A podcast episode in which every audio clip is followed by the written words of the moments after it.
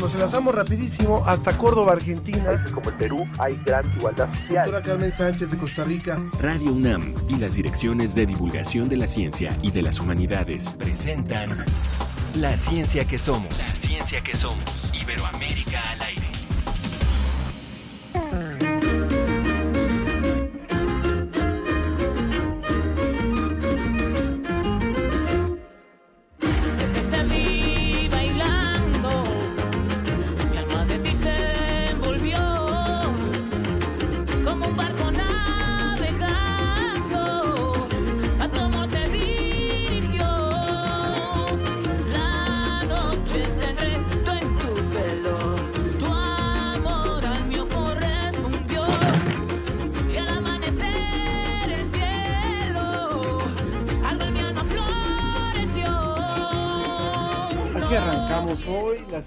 Que somos, entre ruidos, música y todo, listos para eh, dar comienzo a nuestra emisión de hoy.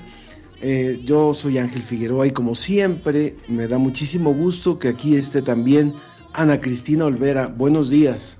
Oye Ángel, buenos días, qué gusto. Ya huele a festejos este, de fin de año, ya estamos listos calentando las comidas. Nos encantaría saber qué comen nuestros radioescuchas en estas fiestas navideñas, porque a mí de lo que más me gusta de estas épocas es la comida. ¿A ti qué te gusta la comida, Ángel?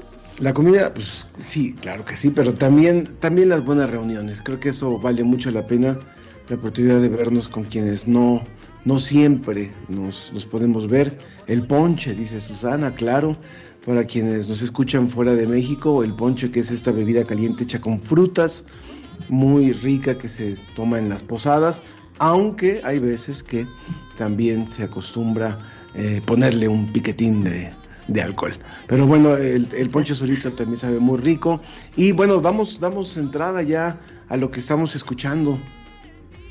Así es.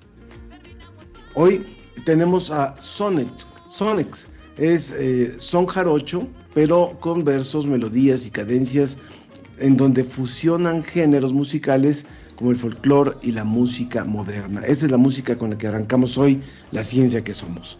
Oye, y especialmente mandamos hoy un fuerte abrazo a las radiodifusoras del Instituto Nacional de Pueblos Indígenas que retransmiten este, este programa y nos encantaría saber pues qué platillos tradicionales comen también ellos en estas fechas y a lo mejor muchos que también nosotros hemos adoptado, por ejemplo, en México en las familias, muchos vienen de, comunidades y de, y de costumbres ancestrales.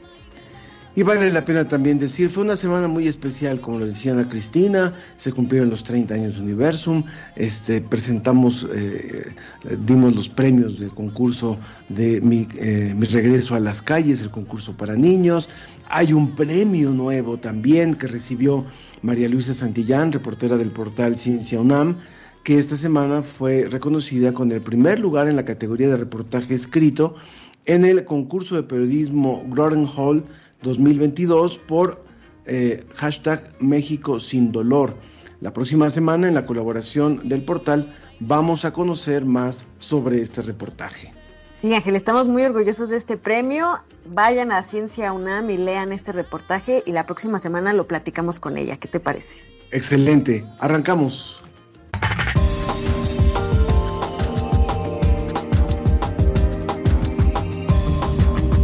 Desarrollan un perro robótico con múltiples funciones para apoyar a personas dependientes con discapacidad o con discapacidad. ¿Ustedes conocen el Estadio Olímpico Universitario? Pues esta emblemática edificación del campus en Ciudad Universitaria cumplió 70 años y vamos a tener al ganador del concurso de ensayo que se creó para celebrar este importante momento. Y siguiendo con los aniversarios, como lo decíamos, Universum, Museo de las Ciencias, cumple 30 años divulgando y acercando la ciencia a sus millones de visitantes. Y la Red Mexicana de Periodistas de Ciencia nos va a contar sobre un proyecto de la UNAM que trabaja con las comunidades indígenas para desarrollar tecnología que atienda sus necesidades energéticas. Como siempre, los invitamos, aunque estén viendo el partido de Brasil y Croacia, no, no, no, también pueden ponerle un ojo allá y otro ojo acá, para que participe con nosotros en el WhatsApp 55 5406 5762 55 5406 5762 o también llamarnos al 55 5622 7327 55 56 22 73 27 y también, por supuesto, les esperamos a través de las redes sociales, todos sus comentarios. Recuerden que estamos en Facebook como La Ciencia que Somos y en Twitter arroba Ciencia que Somos. Y lo que le quiero contar rapidísimo es que se lanzó una campaña que se llama Adopta la casa de un ajolote. Es muy, muy interesante lo que se está haciendo tratando de recuperar a esta especie que sabe usted está en peligro de extinción. Y este es un ejercicio que se hace entre el Instituto de Biología de la UNAM, entre muchas, muchas instancias y también, por supuesto, la Dirección General de Servicios Administrativos, la tienda UNAM. Puede uno aportar un dinero para que se, eh, se trabaje también, se contribuya a la investigación de forma mensual, de forma semestral o de forma anual. No se van a llevar una, un ajolote, no se lo van a llevar a casa. van a aportar para poder contribuir a que se siga haciendo este tipo de labor. Les invito a que visiten la página de tienda en línea, tienda UNAM en línea, y ahí van a encontrar muchísimo de lo que se está haciendo en favor de esto y posiblemente participar como beneficiario. Tienda en línea.unam.mx es la dirección. Tienda en línea.unam.mx. La próxima, el próximo año vamos a tener una entrevista sobre este tema, una participación sobre este tema. Nos vamos ya directamente hasta Salamanca.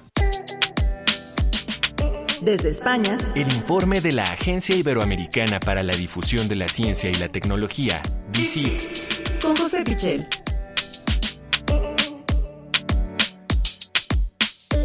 José, es un placer como siempre saludarte y pues aunque ya estamos muy cerca de las fiestas decembrinas, la ciencia no para, DICIT no para y nos tiene investigaciones muy importantes y muy interesantes que nos ayudan a entender cómo funciona nuestro planeta y también cómo podemos resolver algunos problemas como el cambio climático. Ana Cristina, Ángel, muy buenos días para vosotros, que ya son buenas tardes aquí en España. Ya estamos acabando una semana que la verdad es que aquí es un poco rara porque ha tenido varios festivos, pero aún así hemos trabajado como siempre intensamente para ofrecer muchas noticias de ciencia y tecnología en dicit.com y empezamos con una de ellas que nos resulta muy curiosa eh, acerca de cómo funciona nuestro planeta. Es eh, realmente interesante porque nos habla de nuestro planeta en el pasado, como siempre, que tiene muchas repercusiones también eh, para lo que sabemos en el presente. Hablamos de una investigación que afirma que el polvo de la puna argentina llevó nutrientes al Pacífico en los dos últimos periodos glaciares. La puna es un territorio de América del Sur que abarca varios países, Argentina, Bolivia, Chile, Perú, y en este caso nos centramos en la parte de, de Argentina. La puna es un territorio que está en altura, que generalmente es, eh, depende de las zonas, pero generalmente es eh, desértico o al menos muy seco. Y esta investigación muestra que en el pasado hubo un importante transporte de partículas en los niveles superiores de la atmósfera que nutrió eh, al Océano Pacífico, específicamente eh, la zona que está más al sur, eh, más pegada a la Antártida ya, ¿no?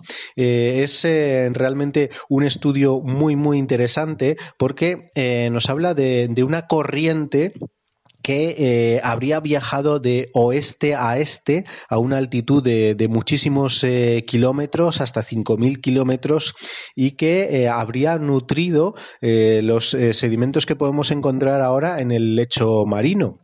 Es una investigación eh, que realmente eh, ha buceado en ese archivo que son eh, los sedimentos para hablarnos de cómo cambió, cómo fue cambiando el clima en los últimos 260.000 años y por lo tanto cubriendo esos dos últimos ciclos glaciares. lo que han hecho los investigadores es simplemente eh, buscar esa huella geoquímica para adivinar que esos sedimentos que ahora están en el fondo del océano en realidad llegaron de, eh, en buena medida, llegaron eh, de esa zona de la puna seca de Argentina, que para entendernos estaría al otro lado de, los Andes y habría hecho un viaje fabuloso, no habría hecho un viaje tan directo como nos podemos imaginar, sino más bien rodeando el continente antártico. Todo esto, ¿por qué es importante? Bueno, pues porque esas partículas del polvo de la puna eh, lo que habrían hecho es llevar nutrientes, especialmente hierro y también otros eh, minerales que habrían enriquecido muchísimo esa zona del océano en momentos clave. El polvo atmosférico eh, tiene muchísimas funciones, por ejemplo, refleja la luz, permite el crecimiento de algas, y todo eso eh, influye muy directamente en la temperatura de, nuestro planeta, también porque esas algas contribuyen a almacenar CO2, entre otras cosas, ¿no? Eh, entonces, al final eh, ese océano Pacífico y ese océano austral subpolar es deficiente en hierro y en estos periodos de, cambio de alternancia pues todos esos nutrientes habrían sido realmente decisivos. A los investigadores les ha llamado mucho la atención que la zona estudiada realmente eh, hay otras, otros lugares, otros territorios que estarían más próximos, como Australia o Nueva Zelanda, y sin embargo habrían realizado una aportación menor de nutrientes que eh, esta zona de que, además es una zona eh, bastante concreta, no estamos hablando de todo el continente, sino estamos hablando de la puna y sobre todo de, la puna argentina y boliviana, que sería la que habría aportado eh, toda esa cantidad de polvo que, que, habría viajado por la atmósfera hasta depositarse en el océano. Desde luego, es también muy interesante sobre cómo funciona nuestro planeta en el sentido de que han comprobado eh, los eh, científicos de esta investigación internacional que la producción de polvo eh, de todas las fuentes posibles, no solo de, este lugar, aumenta en los eh, periodos glaciares, ¿no? Y merecería la pena en ese sentido estudiar cuál es la relación exactamente entre esa fertilización natural con hierro del océano y los cambios climáticos, porque eh, ellos ven sobre todo que esa aportación del polvo de, la puna es especialmente intensa al inicio de los periodos glaciares, mientras que eh, posteriormente, cuando se va calentando la temperatura del planeta, las aportaciones llegan de otros lugares a, través de, de, esa corriente atmosférica. Así que, bueno, es una investigación realmente interesante, realmente apasionante, como digo, sobre cómo funciona nuestro planeta y desde luego eh, también nos tiene que decir muchísimas cosas eh, sobre el cambio climático que vivimos actualmente. Gracias por esta información, José. Definitivamente trascendente la investigación que se hace día con día en torno a, desde distintos enfoques en torno al cambio climático. Vamos ahora a hablar de, de perros robóticos. Cuéntanos. Para la segunda nota de hoy nos quedamos aquí en España para analizar un trabajo del CSIC que nos habla de robots. Cuando hablamos de robots tenemos que pensar que realmente ya están muy integrados en nuestra vida y en nuestra sociedad en muchos ámbitos. Por ejemplo, son muy importantes los robots del ámbito industrial y cada vez mm, van teniendo más presencia en la vida diaria de las personas. En ese sentido, claro, nos imaginamos robots eh, más humanizados, como los de las películas, eh, que sirven de asistentes o de, o de compañía incluso. Bueno, pues en este caso lo que ha desarrollado el CSIC y ha presentado hace pocos días es un robot eh, con forma de perro. Eh, lo han llamado Tefi y presenta muchísimas ventajas y muchísimas novedades con respecto a lo que hay actualmente y sobre todo un enfoque social eh, que es realmente interesante. Es un perro robótico, como digo, que está dotado de inteligencia artificial y que está pensado sobre todo para poder guiar a personas dependientes o que tienen algún tipo de discapacidad. Eh, por ejemplo, es capaz de distinguir objetos y personas gracias al aprendizaje automático, gracias a las cámaras que lleva incorporadas y a su conexión con la telefonía móvil y con Internet. Es capaz de eh, buscar cualquier información relevante en Google eh, a través de eh, comandos de voz, por ejemplo, que le pudiera estar diciendo su, su, dueño, en este caso, la persona a la que guía y acompaña. Tiene GPS para la navegación en exteriores, para poder eh, guiar a la persona hasta sitios concretos, eh, pero también puede guiarla en interiores, lo cual también es una, una, parte muy importante. Tiene algoritmos de visión artificial, eh, podría incluso eh, recoger o avisar eh, sobre citas médicas, podría solicitar un taxi, en fin, tiene muchísimas funciones que se van enriqueciendo a través de ese aprendizaje automático. no solo estamos pensando en, bueno, pues personas que tengan algún tipo de discapacidad, sino incluso enfermos de Alzheimer y, bueno, un amplio abanico de personas que podrían necesitar algún tipo de asistencia. Además, eh, están pensando en eh, ir un poco más allá los investigadores creen que eh, posiblemente mm, no costaría mucho conectarla conectar este robot con eh, otro tipo de, datos eh, que tienen que ver con el entorno de la persona o incluso con eh, los datos médicos de la propia persona, ¿no?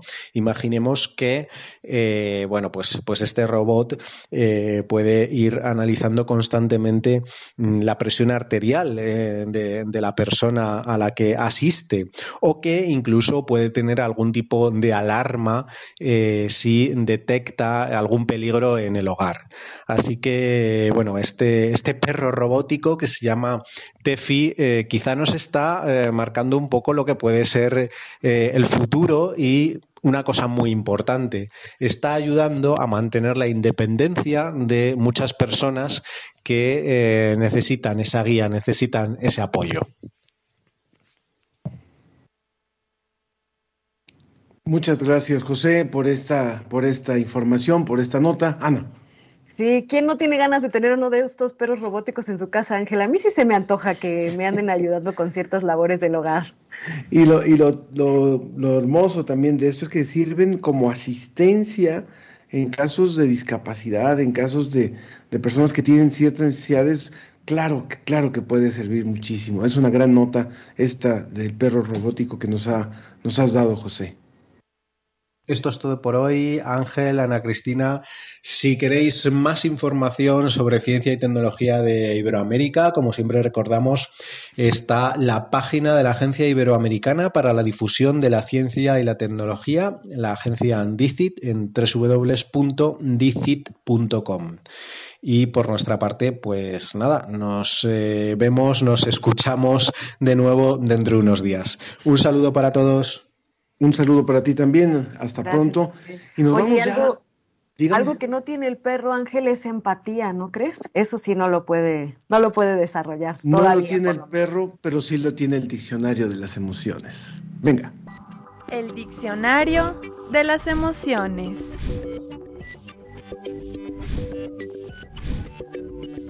¿Has visto a alguien sonreír o llorar y sentiste deseos de hacerlo también? A esta sensación se le conoce como empatía, la habilidad de entender y compartir las emociones de los demás. Es decir, la respuesta ante las experiencias del otro, donde tu cerebro construye su mismo estado mental, provocando en ti una reacción emocional muy parecida. Se piensa que algunos grupos de células neuronales, llamadas neuronas espejo, son las que nos permiten entender los gestos y acciones de los otros. Los especialistas consideran que también son las neuronas relacionadas con la empatía. La empatía resulta una herramienta vital para sobrevivir. Por ejemplo, cuando alguien está enojado, nos permite ponernos a salvo. Además, se le conoce como el pegamento social, pues su función más importante es conectarnos en grupo. Y como sabemos, vivir en sociedad es fundamental para nuestra especie. Sin embargo, para beneficiar a alguien más, la empatía debe estar acompañada de acciones de ayuda y cooperación. Aunque contamos con la habilidad de experimentar empatía, es importante desarrollarla en los más pequeños. Podemos preguntarles qué se imaginan que los otros sienten frente a diversas circunstancias. Pero si no eres capaz de regular tus emociones ante las de los demás, considera buscar ayuda profesional. Y recuerda, reconocer y manejar nuestras emociones nos ayuda a vivir mejor.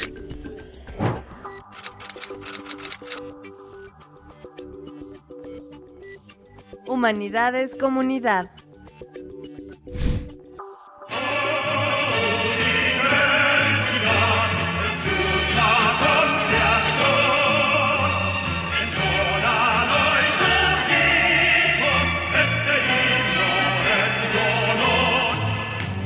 ¿Le suena, le suena el himno universitario? ¿Le, recuerda tal vez a algunos de los que viven en la Ciudad de México cuando ha ido a ver a los Pumas, ahí o, al equipo de la universidad ahí en el Estadio Olímpico. Bueno, pues un, joven al, al, cual yo recuerdo y tuve el gusto de conocer desde niño, cuando iba a ver a los Pumas, justamente me acuerdo cuando él iba de niño a ver a los Pumas en ese estadio universitario, ahora es un estudiante universitario, hijo de dos grandes amigos. Y además pues es el ganador del concurso de ensayo literario sobre 70 años del Estadio Olímpico Universitario. Sebastián, Sebastián Vázquez Fernández, bienvenido a la ciencia que somos, felicidades por este reconocimiento, bienvenido. Adelante con tu cámara también con tu micrófono para poderte ver y escuchar y celebrarte también y que nos cuentes un poco de qué trata este ensayo con el que has ganado este, este concurso, este primer lugar del concurso, Sebas. Eh, hola, buenos días. Eh, buenos días. Claudia, ¿cómo están? Eh, pues nada, bueno, gracias por la invitación. Y el ensayo era libre dentro de algo relacionado con el estadio y con los 70 años. Entonces yo lo quise hacer a sentido de recuento histórico desde que se iniciaron las construcciones hasta lo más reciente, e irlo intercalando con experiencias personales, con pensamientos al respecto, con hazañas deportivas, con hazañas históricas. Entonces, eh, de, ahí, de ahí partió mi idea y de ahí empecé a llenar cuartillas, por decirlo de alguna forma. Y, y pues nada, lo envié y, resultó, resultó ganador.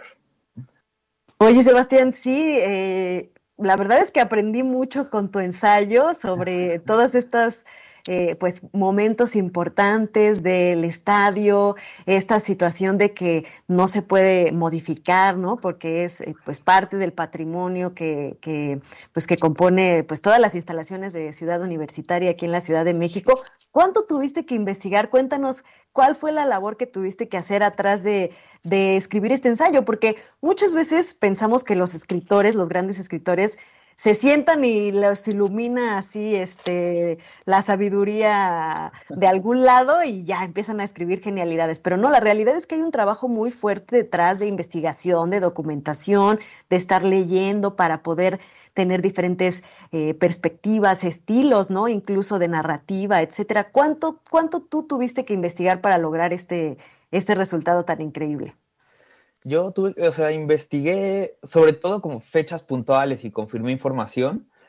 Empecé eh, en, la hoja y a soltar así como las ideas, las ideas y tenía así como, ah, bueno, este, el primer gol fue del equipo femenil, pues como en el 2020, etcétera, etcétera. Pero ya después fue buscar más como el específico de quién fue el que lo metió, cuándo lo metió, todo eso, ¿no? Lo mismo con los años de las películas citadas, lo mismo con eh, algunos deportistas que sabía que habían hecho alguna cosa, ¿no? Por ejemplo, el Bob Beamon, que voló ahí, no recordaba el apellido, entonces tuve que buscar como esas cosas puntuales. Entonces fue, fue por ahí mi, mi parte de investigación de, de, ideas puntuales, porque digo, no, no es que sea experto en el estadio, ni mucho menos, pero como ha sido un ente cercano, como que tenía cierta información de los partidos y de los deportes, era como de lo que menos tuve que investigar, porque pues ya, ya tenía ahí los, los resultados y los recuerdos de, de los juegos. Sebastián, yo creo que eh, hay algo que también nos, a mí me inquietó mucho. Yo sé que tú eres un amante del cine y quieres hacer cine.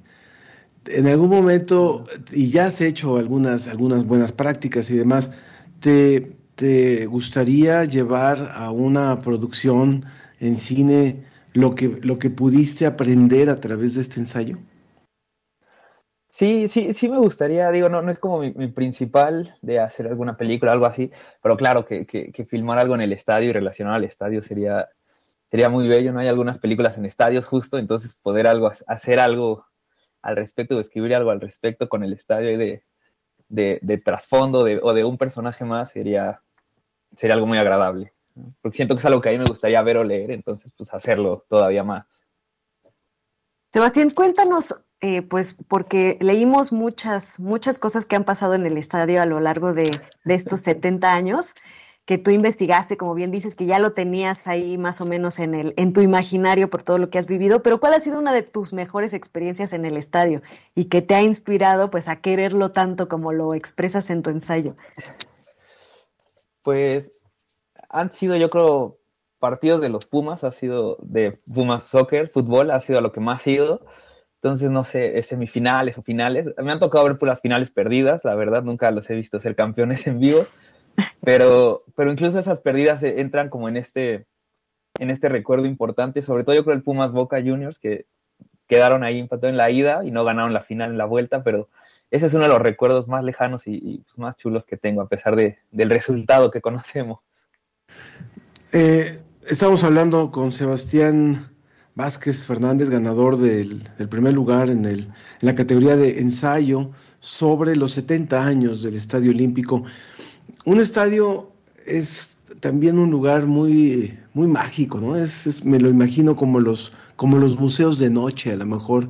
O sea, esos lugares que tienen, tienen rincones eh, distintos, recónditos ahí, cosas que nadie sabe. ¿Cuál fue la anécdota o el lugar más interesante que te topaste al hacer la investigación para poder trabajar el ensayo? Pues el lugar, bueno, yo creo que fue eh, no fue justo al momento de hacer la, investigación, porque ya conocía este dato, pero cuando me enteré de este dato, justo el de, el de la película del, escorpión negro de los años 50, de, de, Ludwig, eh, ese cuando, cuando la descubrí hace unos años fue tal vez como el momento así más como de, no, trajeron una de estas películas, que además no solo es una buena película, trae un escorpión gigante invadiendo el estadio, no sé qué, para mí fue uno como uno de los secretos ahí mejor guardados del estadio, porque pues no sé, yo, yo lo presumiría todo el tiempo si hubieran grabado esa película en mi estadio. Ese, ese fue uno de los, de, los, de los datos, por decirlo de alguna forma, que, que, más me han maravillado del estadio. Y, fíjate que yo no entendí bien la referencia cuando lo leí en el ensayo, porque pues obviamente tienes que ser conocedor también de cine, además de, deportes, ¿no? O sea, realmente a tu lector les invito a todos los radioescuchas a que vayan a leer este ensayo. ¿Dónde lo podemos eh, eh, leer, Sebastián? Digo, obviamente lo vamos a, publicar también en las redes de la ciencia que somos, pero ¿en dónde más está publicado? Pues bueno, me había pregunté justo en ese momento y me dijeron que probablemente en Gaceta, pero que no sabían porque como iba a haber puentes el lunes, entonces no, no, había haber, no iba a haber Gaceta esa semana, al menos a inicio de semana. Eh, probablemente ahí saldría, pero ya después no, no, no supe nada, entonces no, no sé bien dónde lo, lo vayan a subir aún. No, no, no tengo ese dato, no, ni siquiera me lo dieron a mí. Bueno, vamos a estar pendientes para que las personas lo puedan leer y, nos pongamos a estudiar, porque realmente nos pones ahí a, estudiar a todos. ¿Qué le dirías, eh, ya más para cerrar, a las personas que nunca lo han visitado? ¿Por qué vale tanto la pena visitar un estadio como este tan particular, que como bien lo dices en tu ensayo, no es pues uno de los estadios que estamos viendo, por ejemplo, ahorita en Qatar, ¿no? O, un gran estadio con, alta tecnología, sino es un estadio que conserva un sabor muy particular. pues justo por eso, porque eh, es algo que me encanta del estadio, entonces creo que por eso lo deben ver antes de que desaparezcan estos estadios. Que, realmente es un estadio todavía, realmente es un, un, lugar para el deporte y para los aficionados, y no un centro comercial, no un, un mega estructura impresionante, ¿no? De hecho, Galeano tiene un pequeño texto donde dice que justo un jeque tiene un estadio y gana y todo el trofeo y es todo de oro, pero al final está vacío porque no hay esa pasión que tienen los viejos estadios. Y el estadio de CEU lo ha podido mantener entre eh, la cosa de la UNESCO, de patrimonio y entre sus aficionados, que algunos pelean porque otros sí quieren un estadio de cinco pisos y estacionamientos, y yo difiero, pero justo el Estadio Olímpico se ha podido mantener en eso, en la tradición de los estadios pequeños, pequeños, entre comillas, pero en la tradición de esos estadios antiguos. Entonces esa es como la invitación para ir al estadio a probablemente ver perder a los Pumas, pero, no importa eso.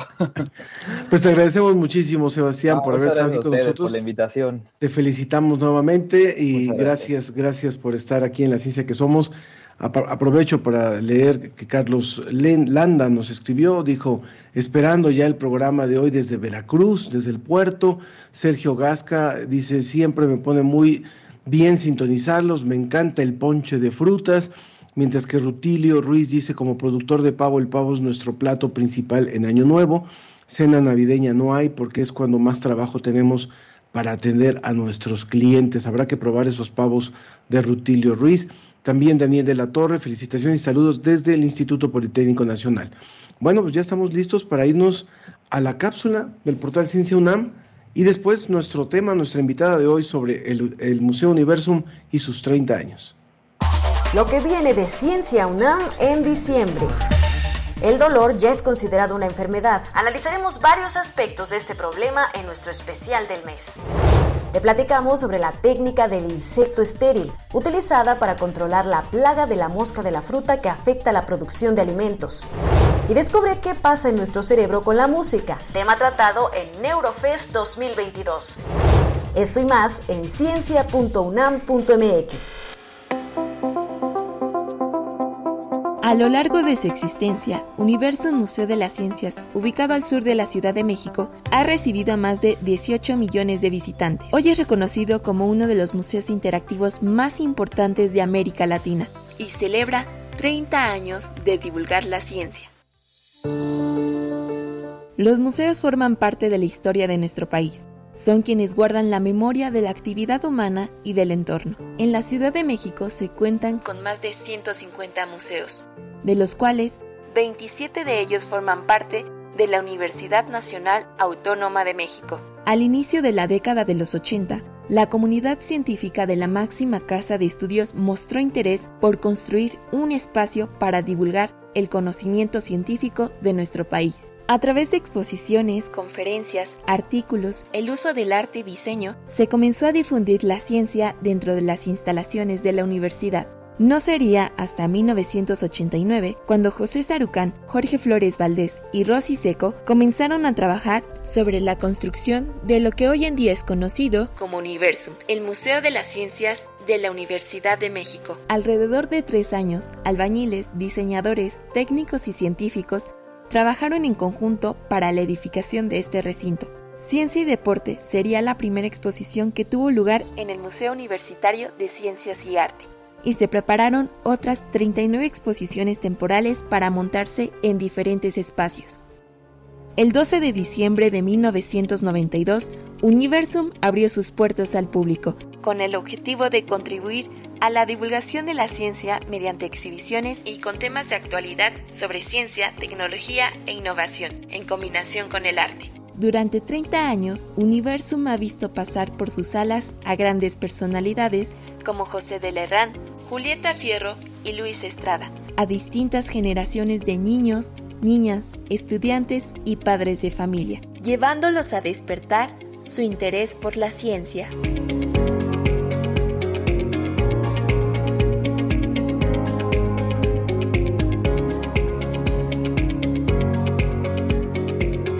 Pues así, con este breve recuento, que bueno, es muy difícil resumir 30 años en unos pocos segundos y todo lo que ha sucedido en un museo como Universum, que ha despertado vocaciones científicas y ha pues acompañado el crecimiento de varias generaciones de niñas y niños.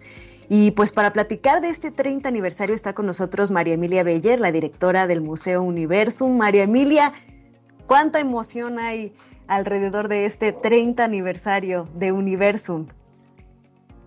Hola, buenos días, Ana Cristina y Ángel. Sí, pues estamos de manteles largos, la verdad, estamos de plácemes porque, bueno, pues 30 años se dice fácil, pero pues en realidad ha sido una cantidad de trabajo importante por parte de muchísimas personas que forman parte de este gran equipo del museo.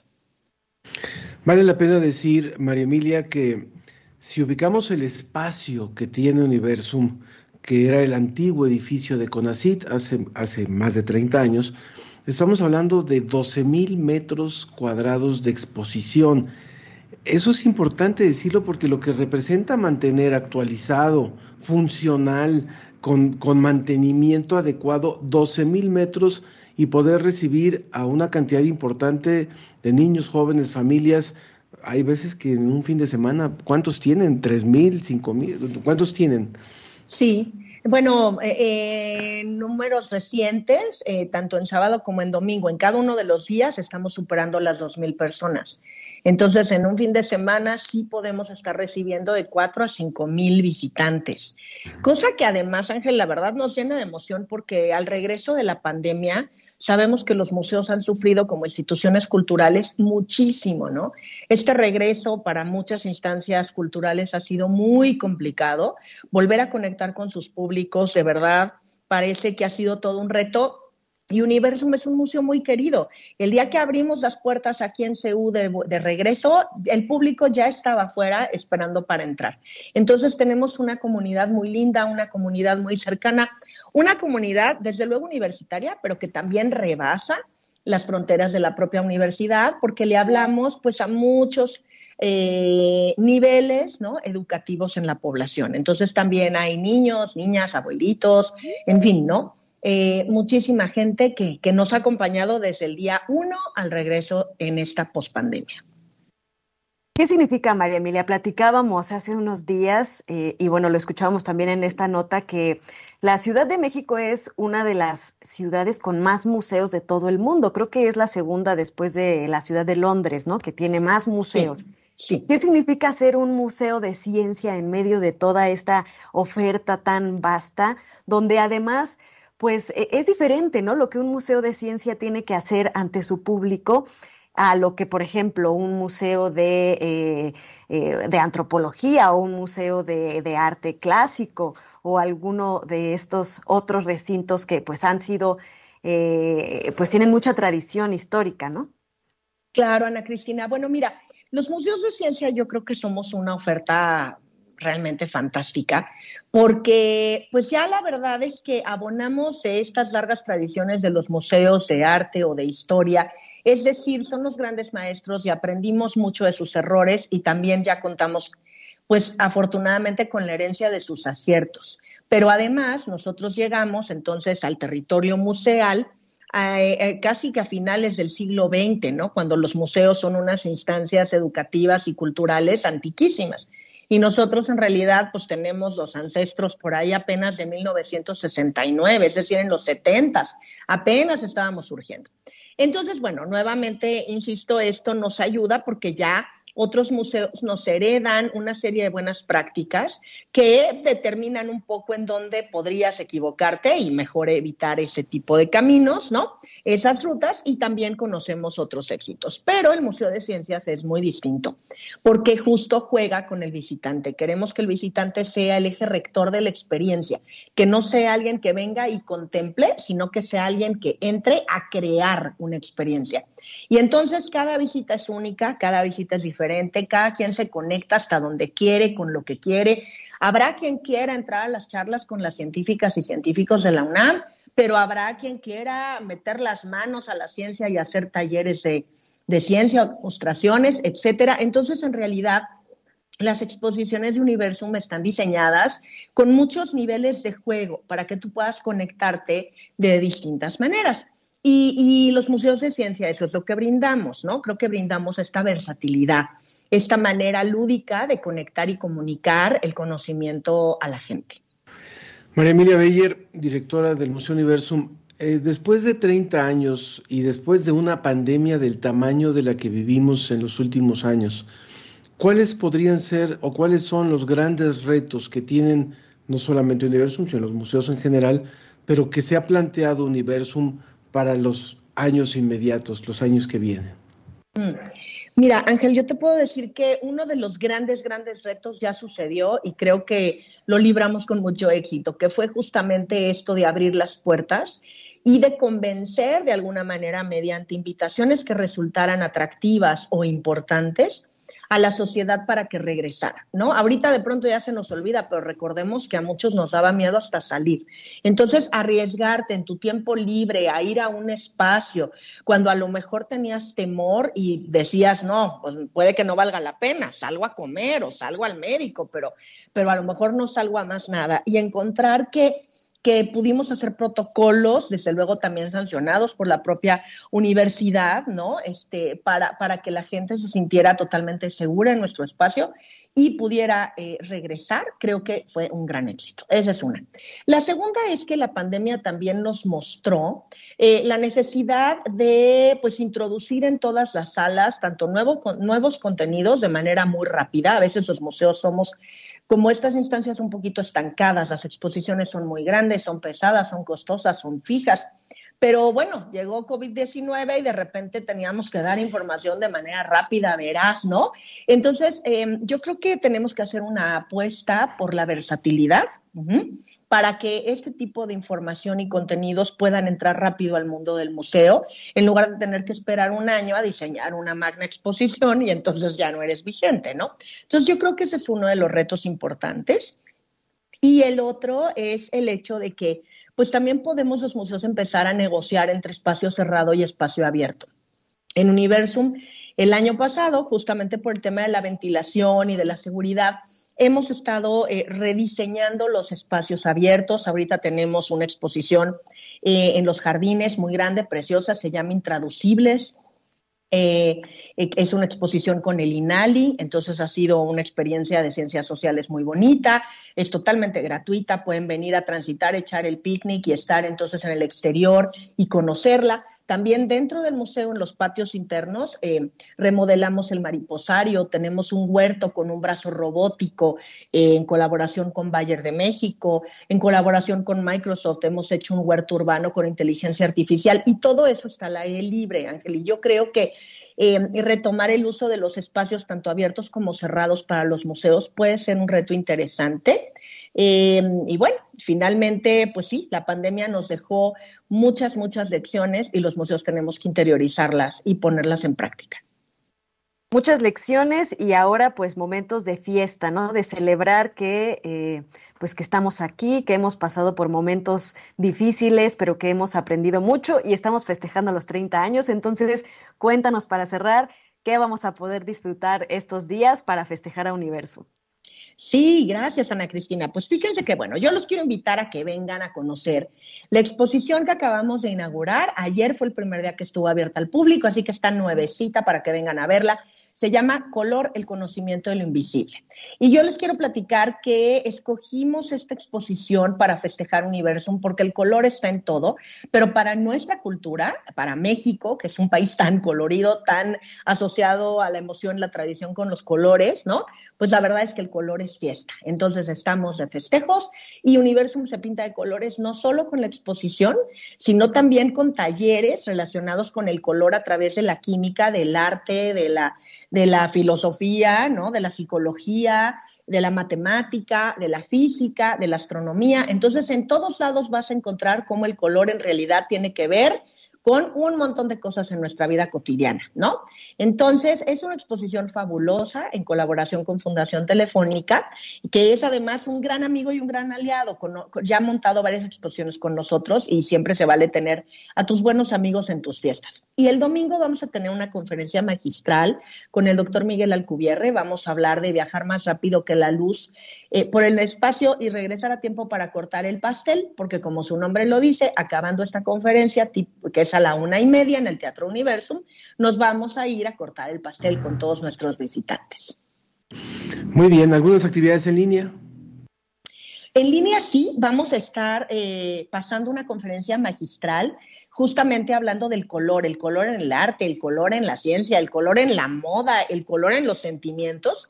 Eh, con Miguel Ángel Delgado, quien es el curador de la exposición, y lo vamos a pasar por streaming eh, desde el Teatro Universum. Esto es el sábado a las 12 del día. Entonces, si se quieren conectar, si nos están escuchando a través de sus micrófonos, pues yo sé, ya oí que desde Veracruz nos están oyendo y demás, no todo el mundo puede tal vez venir al museo, pero si se conectan a través del Facebook de Universum, pueden entonces también llenar de color un ratito eh, su, día, porque el sábado a las 12 vamos a platicar con un curador absolutamente fabuloso que nos llega desde España. Entonces aprovechemos este, esta oportunidad. Muy bien. Raúl Santos dice que Universum es uno de los pocos lugares en el mundo donde, donde se puede tocar la luna.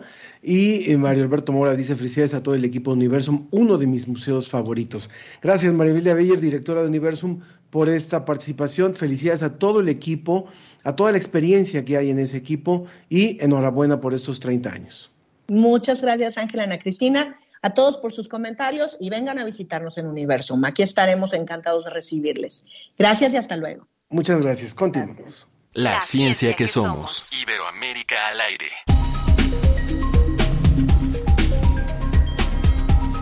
También Silvia Babi dice saludos Sebastián Vázquez, felicidades. Rosario Vázquez, también qué orgullo Sebastián. Eh, Sergio Gasca también nos dice sobre el tema del perro de robóticos. Recordó a Dinamita, que era un Doberman robot que acompañaba a, a un superhéroe de unos dibujos animados. Si los perros robóticos fueran así, serían interesantes mascotas. Y también ha habido eh, quienes dicen, María Alberto Mora dice que ha podido visitar el Estadio CU en los días que hay maratón y es espectacular. Y hay quienes dicen, prefiero a los perritos de, carne y hueso. Pues hay que ir experimentando, ¿no, Ángel? Igual en algún momento no, eso no son mala compañía tampoco. Por supuesto. Está ya con nosotros Ana Claudia Nepote. Ella es integrante del Nodo Michoacán de la Red Mexicana de Periodistas de Ciencia y profesora de tiempo completo en la Escuela Nacional de Estudios Superiores Unidad Morelia. También es integrante del proyecto PRONACES de Energía. Bienvenida, Ana Claudia. Gracias, buen día, ¿qué tal? Gusto en saludarle. Y está el doctor Carlos, me pareció verte, verte a lo lejos en la feria de Guadalajara, ¿sí estabas por ahí? El fin de semana rapidísimo pasé por ahí. Sí, sí, entonces sí eras tú. Sí. No, no te, entre tanta gente fue imposible, pero te saludo hoy. El doctor Carlos García Bustamante, coordinador del proyecto Desarrollo e Implementación de Alternativas Energéticas Sustentables en Comunidades Rurales de la Meseta Purépecha, Michoacán, y titular del Laboratorio de Ecotecnología del ENES Morelia. Bienvenido, Carlos. Buenos días, muchas gracias. Con ustedes vamos a hablar acerca de lo que son sistemas energéticos rurales sustentables en Michoacán y que nos cuenten un poco lo que se está haciendo allá en la Enes Morelia. Adelante, por favor. Sí, con gusto les contamos, pues eh, como ustedes habrán escuchado y todos hemos escuchado, cada vez se habla más de esta necesidad de encaminarnos hacia una transición energética, ¿no? De transformar tanto las formas en las que obtenemos energía como el uso que le vamos dando a esta energía. Y por lo general, cuando pensamos en estas transiciones, las asociamos a ambientes urbanos o a industrias, pero pocas veces pensamos en cómo le vamos a hacer, sobre todo en México, en nuestro país, para lograr esta transición energética en comunidades rurales. Entonces, afortunadamente empezamos este año justo la primera etapa de un proyecto bien interesante que se desarrolla en la meseta Purépecha, en el estado de Michoacán, enfocado a justo implementar y promover la adaptación de distintas tecnologías energéticas que puedan satisfacer las necesidades de los habitantes de San Francisco Pichátaro. Y este, esta comunidad, San Francisco Pichátaro, es una comunidad autónoma e independiente en donde viven poco más de 5.600 habitantes, está organizada en siete barrios. Y además, eh, como muchas otras comunidades en Michoacán, esta, San Francisco Pichátaro, tiene el privilegio de estar rodeada de bosques y por lo tanto de acceso a agua y a suelos súper fértiles. Y las principales actividades que realizan las personas de ahí son la agricultura y la elaboración de muebles de madera. Entonces, una importante comunidad artesanal, pero nos interesa mucho eh, pues comprender y estudiar cómo manejan sus bosques, su territorio, asociado también al uso de la energía y de todo lo que tienen en, este lugar. Y es que, eh, pues, hacer este tipo de proyectos no solamente ayuda a las comunidades a, por supuesto, abastecer sus necesidades energéticas, sino que además las empodera, ¿no? Las hace eh, resilientes, las hace, eh, pues, conocer cuáles son las capacidades que tienen ellos mismos de ser autosustentables, ¿no? Que es finalmente una de las, eh, de las, de las metas que tenemos eh, en estos años para poder hacer frente a los grandes problemas que, que, estamos viviendo, como lo es eh, la crisis ambiental y la crisis climática. Y ustedes, por medio de este proyecto, se está desarrollando todo un sistema para dotarle esas habilidades y empoderar a las comunidades en este aspecto. Carlos, eh, platícanos un poco de cuál es este sistema, estos pasos, esta forma en la que no solamente esta comunidad, sino otras podrían eh, tener esta capacidad de ser resilientes energéticamente. Sí, cómo no. Muchas gracias, Ana Cristina. Mire, en principio nada más para ubicar un poquito cómo está el proyecto, son, es un proyecto de tres años, ¿no? Entonces son tres etapas muy claras eh, en este proceso. La primera es un diagnóstico participativo, es decir, junto con la comunidad, sus, autoridades, sus pobladores, hacemos un diagnóstico de cómo se está utilizando la energía en la comunidad. Eh, y también hacemos un diagnóstico de los recursos eh, energéticos renovables con los que cuenta esta comunidad también. Esta comunidad piloto que mencionaba Ana Claudia, pues es San Francisco Pichata. Esto es la primera parte, digamos, ¿no? del proyecto, eh, eh, que es justamente la que estamos concluyendo este año. La segunda etapa consiste en, a partir de estas necesidades y estos recursos, con la comunidad y con el equipo académico, que aquí haciendo un pequeño paréntesis nada más podemos decir que hay, hay 20 académicos de varias instituciones de, de la tanto de la UNAM como de otras del Estado, ¿no? Por ejemplo, el Instituto de Energías Renovables, el Instituto de Investigaciones en Ecosistemas y Sustentabilidad, el Instituto de Materiales, eh, la Universidad Michoacana, la Universidad Intercultural Indígena. Y bueno, cerrando el paréntesis, en el segundo año, entonces, junto con este equipo académico, la comunidad van a decidir un conjunto de tecnologías que se van a implementar. Son tecnologías piloto para satisfacer las principales necesidades ¿no? que hemos identificado. Eh, a partir de ahí se van a instalar junto con la comunidad estas, estas tecnologías y digamos a finales del, tercer, del segundo año y, toda la parte del tercer año se van a, a, monitorear estas tecnologías. Lo que se ha encontrado es que no es nada más una cuestión de poner la tecnología y ya, sino que se tiene que hacer un seguimiento de cómo funciona, cómo interactúan los usuarios con estas tecnologías, si, si, es necesario hacerles modificaciones, porque la idea pues, es precisamente que la gente las utilice, se apropia de estas tecnologías y que todos aquellos beneficios sociales, ambientales y, económicos que, que prometen las tecnologías realmente se materialicen. Además de esto, hay una serie de actividades, digamos, transversales, estos tres momentos. Son actividades de comunicación que les puede eh, comentar Ana Claudia, otra tiene que ver con identificar eh, barreras para la implementación de, estas tecnologías, digamos ya a un nivel político, tanto de la comunidad, porque estamos hablando de una comunidad autónoma, ¿no? que ellos mismos ponen sus autoridades y hacen uso de sus recursos. Este, y, hay, y hay otra muy interesante que tiene que ver con hacer escenarios energéticos de la comunidad. Es decir, eh, eh, toda la cuestión de energía, los que hemos trabajado ya mucho tiempo y quizá el público tenga conocimiento se hacen pensando siempre en el largo plazo. No es una cuestión de que ahorita cambio cosas, ¿no? Sino siempre tenemos que ver cómo cambia, porque pues, en general el sistema energético toma tiempo transformarlo. Es hacer con la comunidad una reflexión de cómo podría crecer su consumo en el tiempo y entonces qué tecnologías se pueden eh, utilizar y cuáles podrían ser las, las, las consecuencias tanto para sus recursos naturales como para sus condiciones socioeconómicas, de implementar estas tecnologías en el largo plazo. Entonces tiene este, este eh, pues espacio que nosotros vemos muy, muy importante para transitar, digamos, en el largo plazo, que esta comunidad piloto pueda ser más sustentable en términos energéticos. Obviamente que al pensar en una comunidad piloto, también están pensando en que esto después de funcionar bien pueda replicarse en otras comunidades ¿Esto en qué tiempo podría ocurrir de acuerdo con la planeación de los pasos que nos hablaban, Ana Claudia?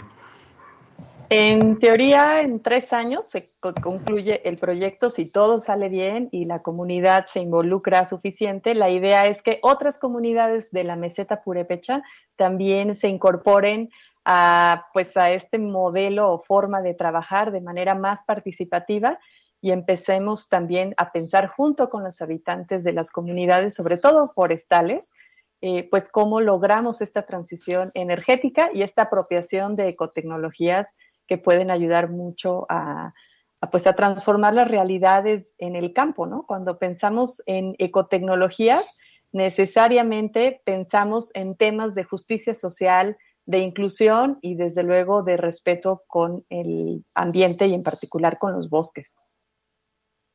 Bueno, aquí como comunicadores de ciencia, divulgadores, eh, nos, nos, parece obviamente muy interesante este componente de comunicación, eh, porque es muy importante, ¿no? Poder Mm, pues rendir cuentas con la, con la sociedad, con la comunidad, no solamente, sino con la sociedad en general de lo que está sucediendo en este tipo de proyectos. ¿Qué tipo de comunicación se hace y cómo se puede seguir? Sí, es bien interesante porque creo que este proyecto nos abre la posibilidad de hacer una comunicación pública de la ciencia, en particular de la energía, de manera participativa y colaborativa, lo cual luego es muy complejo y muy difícil, ¿no? Porque eh, hay que estar en contacto directo con la comunidad local, en este mm, sentido con el Consejo Comunal de Pichátaro. Y además algo que yo encuentro muy valioso en particular es la oportunidad de colaborar con radios comunitarias. En Michoacán tenemos aproximadamente 19 radios comunitarias y nos gustaría colaborar con la radio comunitaria de San Francisco Pichátaro para de alguna manera empezar a tener alguna colaboración, un espacio, cápsulas, entrevistas y logramos eh, también tener diálogos en estas radios comunitarias sobre distintas cuestiones de ciencia, y, pero como les digo, de manera particular de la energía y de la sustentabilidad y de la relación con el manejo de los bosques. Pues muchísimas gracias por haber participado con nosotros hoy, Ana Claudia Nepote, de la, de la Escuela Nacional de Estudios Superiores Unidad Morelia y también Carlos García de este proyecto también allá del ENES Morelia. Muchas gracias por esta participación y por todo lo que están haciendo. Y gracias a todos los que hoy han hecho posible esta emisión de la ciencia que somos. Tenemos que irnos, ya es la hora, pero muchas gracias Ana, eh, Cristina, que estés muy bien. Muchas gracias. Gracias. Que tengan un excelente fin de semana y por acá nos encontramos. Tengo miedo de perderte y no poder decirte que me enamoré de ti, de tu sonrisa bella y tus ojos café.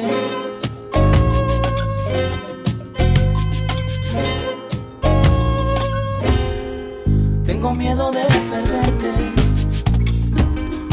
y no poder decirte. Tengo miedo de no verte no poder decirte que te llevo hasta en la piel. Me gusta tu sonrisa y tu aroma café. Si para la espera mi vida me enerva la piel. Recuerda que yo verso que en esa noche te improvisé Esto fue La Ciencia que Somos. Iberoamérica al aire. Los esperamos el próximo viernes. La Ciencia que Somos. la Ciencia que Somos. Una coproducción de Radio UNAM y las direcciones de divulgación de la ciencia y de las humanidades.